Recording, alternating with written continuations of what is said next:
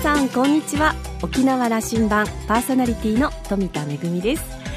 そろそろちょっと衣替えの準備を始めようかなと思ってタンスをひっくり返したりしてるうちにですねあのせっかくなのでちょっと本なんかも整理しようかなとやり始めますともう止まらなくなってしまいましてでもこういう片付けの時って古い本とかそこに書き込んである自分の文字とか アルバムとかなかなかこう読み返してその時のことを思い出したりしてますと全然片付けが進まないという現象で、ね、あの全くあのますます前より散らかってるんじゃないかという状況がありますけれども。でもこうしてまあ少しずつ季節が変わっていくのというのを感じながら自分が重ねてきたこう年月というのに思いを馳せてみるのもいいなというふうに思っております。さあ沖縄羅針盤今日も5時までお届けいたします。どうぞお付き合いください。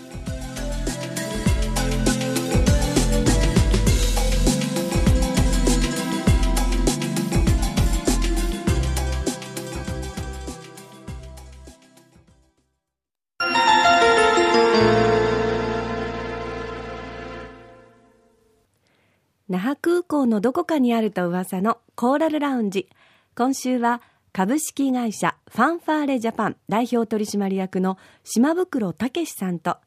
ラウンジ常連客で沖縄大学地域研究所特別研究員の島田克也さんとのおしゃべりです。島袋さんは1972年生まれの復帰っ子沖縄市のご出身です。沖縄の観光をデザインするということが株式会社ファンファーレジャパンの事業コンセプトで沖縄の観光をデザインして発信することをビジネスモデルとしています。具体的には店舗運営ホテル運営イベント企画広告企画ネット関連ビジネスを手掛けています。沖縄市から委託されて2013年から取り組んでいる沖縄市のポータルサイトや沖縄市を隅々まで紹介するネットテレビ番組「コザの裏側」に多くのコザファンが集っています。沖縄観光が急激に拡大するこの時期島袋さんは新たなビジネスアイディアも湧き出しているようです。島田さんとは沖縄市の観光をどのように発展させるのかについて5年前から議論してきた中です。島田さんは島袋さんのことを親しみを込めて島竹さんと呼んでいるようです。それではお二人のおしゃべりをどうぞ。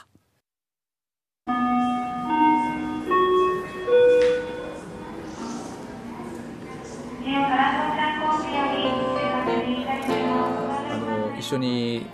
あの応援をしているというか沖縄市の観光どうやってあれあの発信しそれから人を呼び込んでくるかというのを取り組みをあの日々議論し、はい、実践してますけども、はい、なんか面白い授業になってきましたよそうですね。あのー、まあ島田さんのその4年前、まあ、5年前ですかね、うん、声かけていただいた時に沖縄市に、えー、テレビ局を作ろうっていうあの、まあ、そのメディアを作ろうっていう発想をいただいて、まあ、僕らなりに手探りでというか無我夢中で、まあ、ついてきたんですけどそれがその、まあ、市民や、まあ、その県民の方にも今理解されてきているのかなという感じですね。あのいやね、那覇はこれだけメディアが集中してるんだけども、はい、小座はそれがないわけよね。そうですね。確かに。そう,、えー、もうそういうことです。で、はい、まあ、テレビ局と島竹さん言ったけども僕は放送局だと。あそうです放送局。はい。全てのメディアをあの網羅する発信できるような機能が、えー、やっぱり那覇に比べると圧倒的に弱いので、これどうにかしようぜという発想。で市役所もねこれはなんかアグレッシブに乗ってきてくれて。そうですね。もうだいぶアグレッシブに乗ってくれましたね。はいで島竹さんには「コザウェブとあのウェブのあのコントロールというかプロデュースしてもらってるんですけども、はい、どんなウェブに仕上がってきてますかね？4年5年。えあのまあ何ですかね。街の、えー、情報収集の1ページ目といいますか、うん、何かイベント沖縄市のイベントを検索する際に、えー、キーワードを、まあ、Google なりに打ち込むとすぐコザウェブのページが開く、うん、トップに出てくるというようなその位置づけになってましてアクセス数に関しても当初の、えー、3倍3倍になってます。あの自治体がでも運営していると少なくとも自治体が主催しているサイトとしては、はい、こんだけ面白いのはないじゃないかと言われているというのが僕はすごく嬉しいんですけど、ね、あもうありがたいですね。あの、まあ、でも我々はまたさらにアグレッシブに、まあ、より面白くししていきたいなということで日々あの試行錯誤してますけど。沖縄市とかね、はい。沖縄市役所とかこ小座の町とかこれね面白いと思われないとはい。小座じゃないですよ。ええもうそうですね。あのーなんかまたなんか変なことしてるという話言われるのは嬉しいよね、ええ、あの当初その5年前にこの事業の沖縄市の担当の方が日本一の取り組みを目指してやっていきたいということをその掲げてたんですよ。でそれに、まあ、島田さんもそうだと思うんですけど我々も賛同して日本一の、えー取り組みに日本一のウェブサイトにしていくんだっていうことでやってます。で何をもって日本一かということですよね。だからその僕はあの島田さんとともに福岡にも連れてってもらいましたしこのテーマでよく研究しましたね、はい、あの那覇市の授業もそのよくあの勉強させてもらいました。そのアクセス数というところで言えばやっぱりそういう大都市には遠く及ばないんですけど島田さんが先ほどおっしゃったように面白さユニークさあの突拍子もなさっていう点で僕は日本一を目指そうと思ってて。こううんはい。まあ、小座ウェブをこれ覗きに来てももらえばというですしね。ですねあの、まあ、小座の裏側という、まあ、島田さんと共に制作させてもらってるテレビ番組もそうですけどやはり突拍子もないところで日本一。日本一のそのエンターテインメントシティ沖縄市小座というのを訴えていきたいなと思ってます。小座の裏側の話をしましょう、はい、あの小座の裏側でいうと、えー沖縄市観光協会さんの引率で、えー沖縄市の青年エーサー団が、えー町田市のエーサー祭りに参加したんですよ。でそこでその、えー、小座の裏側のディレクターとその宮島真一ミキトニーが町田市に行ったんですけどすごい熱烈歓迎だったらしいんですよ、であのまあ、ディレクターの神山が聞いたところこのイベントって毎回こうやってテンション高いんですかっていうふうに聞いたところいや実はみんな小座の裏側のファンなんですと、うんうん。嬉しいええな、はい。あのこの沖縄市にある小座の裏側のような番組を町田でもやりたい沖縄の民放でももやってるけども、はい。あの YouTube でやってるというのがメインですからね。ええ。ええあのウェブであの公開してるっていう毎週毎週。島田さんと5年前にはこういう言葉もなかったよねなんてちょっとお話をさせてもらってたんですけど確かにこの5年でそのメディアと IT っていうその捉え方が変わってきてる中で本当にうまくはまってるのかなと思ってます、小座の町の面白さ改めて。うん、やっぱりそのなんていうんですかね綺麗じゃないところというかおしゃれじゃないところというか その荒削りなところなんじゃないかなと思ってます。やっぱりそのまあ小座の裏側で言えばこうパッと街のその店主とかショップ店員さんにインタビューしてもこう何の気負いもなくこう自分の言葉で受け答えしてくれるんですよ。だからそこもテレビカメラが来ても。ええ、そうなんですよ。だからそこもやっぱりこう別に気取らないそのまあ荒削りだけど気取らない良さっていうのが出てるのかなと思いますね。あのー僕は人は小座にまた面白みを、あのー見つけ出してはい。戻ってきてると思ってうんるんだけども、はい今実感としてどうですか？ここでビジネスもし暮らしもし。そうですね。あのーその僕が感じてるその荒削りさとか気取らなさっていうのはあの逆に言うとその例えば那覇とか、えーまあ福岡とかもうどこのそのやっぱり中心地の都市っていうのは景観が変わらなくなってるというかあのおしゃれなカフェはその那覇でも福岡でも東京でも同じようなクオリティで存在している中でやっぱりその沖縄市にしかない昔ながらの素朴さ荒削りさ気取らなさというのがフォーカスされてるのかなっていう感じはします、まあ、その荒削りだからこそそのなんていうんですかね利用者によって磨かれ利用者なりに磨いていくというか、まあ、原石ですよね。あのもうありきたりの加工をされた魅力ではなくてその荒削りなんだけどなんかこうここつつくと面白いなとかこの辺から見ると楽しいなとかっていう。じゃあラジオ聞いてる人にはそれをこの今スマホで検索してほしいんだけどもはい。講座ウェブとかええ。講座の裏側をこう入っていくと、はい。今の話が表現できてるかというふうなことになるんだけどもえディレクター島竹さんとしては。えあのそれ期待していいですはい。ね、、小座の裏側はもうその荒削りさ満載です。本当に。ぜひご覧くださいあれをだから沖縄市役所が作ってるのかみたいなことでみんなびっくりするんですよね。そうなんです。よあのーまあこれはそこまでの、ね市役所を褒めてあげてほはい、あしいんですよ、のー本当に理解に感謝ですよね。よく市役所がそれがそのそれはその立派さをまずね、あのその荒削りに5を出すという、はい。で僕はねこの取り組みこれ、まあね、あの公的資金をその税金を使ってやる事業でもあるわけなんで、一部。ええ。でそこからどんな価値が生まれてくるかというもちろんこういう本来の価値、はい。街を発信していくんだとそしてそれによって観光客が来るんだとこう経済効果を生んでいくんだということが一つ大事な部分なんですけどメインなんですがもう一つ、はい。この取り組みの中から新しい事業の芽がいっぱい出てくるということはい。があの、まあ、5年前はい。あのプロデュースした立場からすると期待してたことなんです、えもうその先頭をファンファーレジャパンは僕走ってると思ってるわけ。えはいこの5年でだいぶ事業も拡大しましたね。はい、あのもう正直5年前に声かけていただいた時はちょうど僕がこの会社を起業した年で、本当に何もやることなかったんですよ。でそこでタイミングよく拾っていただいて でそこでその島田さんと取り組んでる事業を起点に今3つのうちのビジネスモデルがあってですね、えービジネスモデルとしては1つまずあの沖縄市をこう県内外に発信していくっていうノウハウを起点にまたそのうちは沖縄を台湾に発信していく、えー沖縄の魅力を台湾に発信していきたいなっていうビジネスモデルが一つ、でもう一つはその、まあ、やはり観光と宿泊というのは切っても切り離されないもので、まあ、島田さんもこの ICT 事業の目的の一つは大きなホテルを誘致することだっていうふうにおっしゃってましたけど、まあ、うちはあのうちのなりのスタンスで、まあ、沖縄市と、えーうるま市の浜比嘉島に、えーまあ、デザインしたコンセプト、えーホテルというか宿泊施設を今運営してます。やってますね、い。これも始めたね。あの、いやすごく特徴があるあの、はい。小ぶりのあのホテルをするんだということですよね、えそれからもう一つはその街の中にもはい。その空きスペース空きビルを再利活用して宿泊施設をするというのを始めた、はいまあ、これはその、まあ、街の魅力をこうもう一回、えーリノベーションして発信していこうということなんですよね。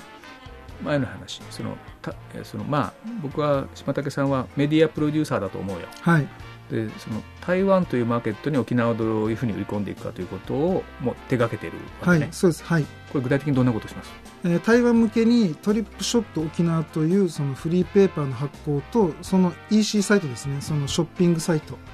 まあ、そもちろんそのトリップショップ沖縄のウェブサイトも用意して台湾に情報と商品を流通させようと思っています。これ実はね、はい。沖縄市という町もあのこれだけ外国人来るようになった中で、はい。それでももう外国人と一括りにするんではなくて、はい。どうどの人を来てもらうんだということの、これマーケティングが戦略がすごく問われていてね、はい。まあ、台湾のお客さんだなという方向に、まあ、向かってるんですよはい。ね、はいそういう意味の説得があるねあの小沢ウェブも実際そうです。はい。台湾に通ってるんですな。えーはい。あの去年は一生懸命通ってたんですけど今年はまた12月に、えー台北市内でイベントができるように今その仕込みも行ってます。あの小座に行って小屋のバス停に降りるとシャータードーナツっていうえーはい。小さな可愛いはい。あれはカフェシアターね。画館のようなあのカフェになってると、えーはい。この運営もそうですさんチームなんだけども、えこれのコンセプトも面白いですよね。あのねこれまでの映画館の概念変えてしまってるんだけども、はい。あの人向き始めてるっていうはい話なんで、はいそまあ、そこもまあはい、えーそもそもはその映像コザの裏側というテレビ番組も今制作させてもらってるんですけど、その映像という一つのメディアコンテンツもこうビジネス化できないかなということで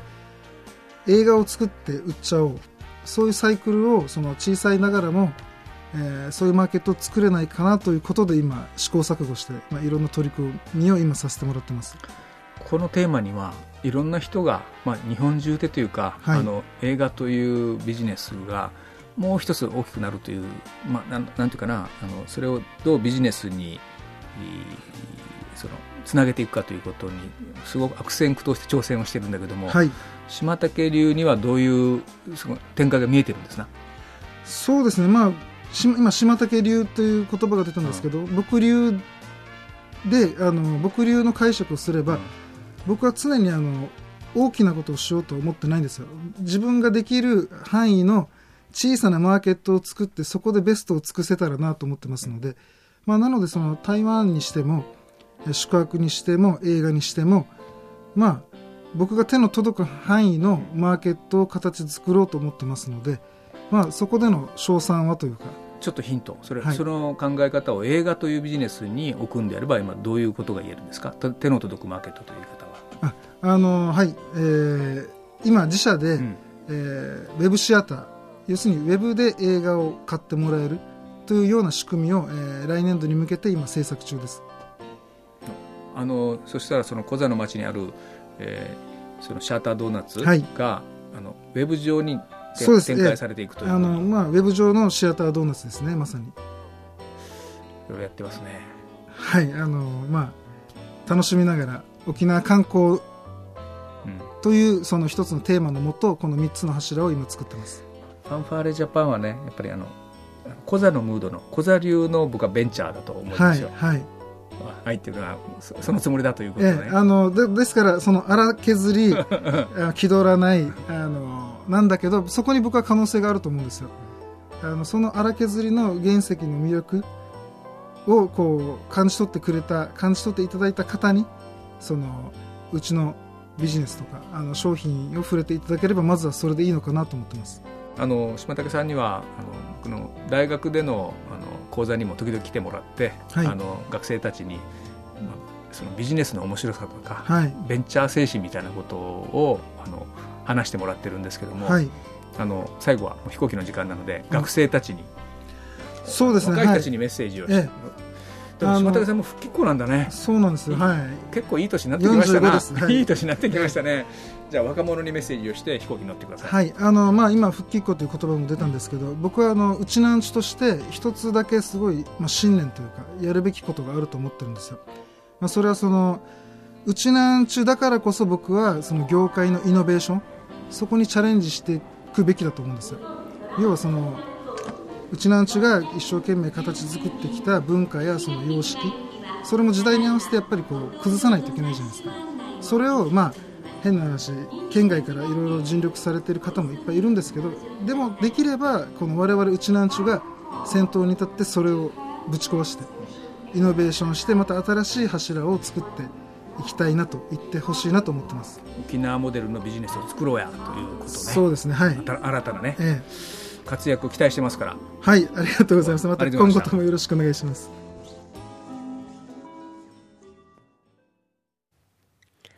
はい、島竹さん、本当にあの店舗も運営ですし、それからホテルとかイベントとか広告とかネットとか、まあ、あの多彩な、えービジネスを手がけてらっしゃいますが、どこにも共通しているのは小座流であること、小座流のベンチャーというのをね、島田さん表現されてましたけれども、えー島竹さんこと島袋武さん、えー島田さん曰く、とにかく明るく元気なベンチャー経営者であると、沖縄観光の好調に伴ってビジネスを拡大した観光ベンチャー企業と言ってもいいでしょう。えー沖縄観光を維持、発展していくためには、島竹さんのような多くのアイディアを持った観光分野の起業家がどんどん出てきてもらうことが求められているのではないでしょうか。ということでした。今週のコーラルラウンジは株式会社ファンファーレジャパン代表取締役の島袋武さんとラウンジ常連客で沖縄大学地域研究所特別研究員の島田克也さんとのおしゃべりでした。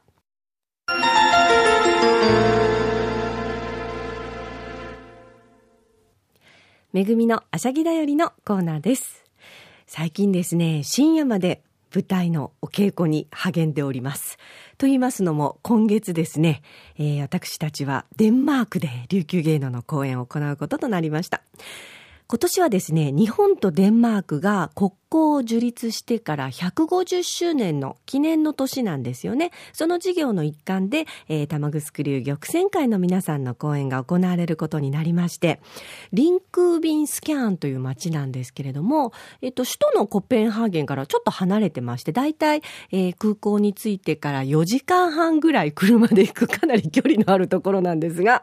えーまあ、フィヨルドの、あの、海を見ることができまして、結構こう、まあ、デンマークらしい光景が広がっているところなんですけれども、その街で琉球芸能の公演と、それから、と、あの、現地のですね、芸術学校に通っている生徒さんたちに、琉球芸能のワークショップもすることになったんですよ。で、あの、いろいろ相談して、ね、あの普段からこうやっぱり身体訓練を受けてる子たちですので、何を教えたらいいのかなと思って、でもやっぱり琉球芸能の基本なので、これはカジャデ風を勉強してもらうということで、お扇子を持って行って、えー、琉球芸能の基本カジャデ風の踊りを現地のデンマークの子たちにね、あの、勉強してもらおうかなと思って、とっても交流も楽しみにしております。ということで、連日お稽古に励んでるわけなんですけれども、あのね、今回ですね、やっぱりバルーンと一緒に琉球芸能をお届けするということで、現地の方も見るまで一体伝統芸能とバルーンがどんな風に融合するんだろうって結構クエスチョンもあのたくさん上がってるんですが、でもあの現地でですね、大変あの子供たちもそうですし現地のまあなんて言うでしょう芸術関係の方々普段からその劇場に来てらっしゃる方もとても楽しみにしてくださってるということですので準備万端整えて行っていきたいと思います。めぐみのあしゃぎだよりのコーナーでした。ラジオ沖縄ではラジコでの配信を行っています。アプリをダウンロードしてスマートフォンやパソコンでのリアルタイム聴取のほか1週間の振り返り聴取も可能です。それからこれまで同様に沖縄羅針盤はインターネットを利用したポッドキャストでも配信中です。ラジオ沖縄のホームページからアクセスしてお楽しみください。沖縄羅針盤今週も最後までお付き合いいただきましてありがとうございました。パーソナリティは富田恵でした。それではまた来週。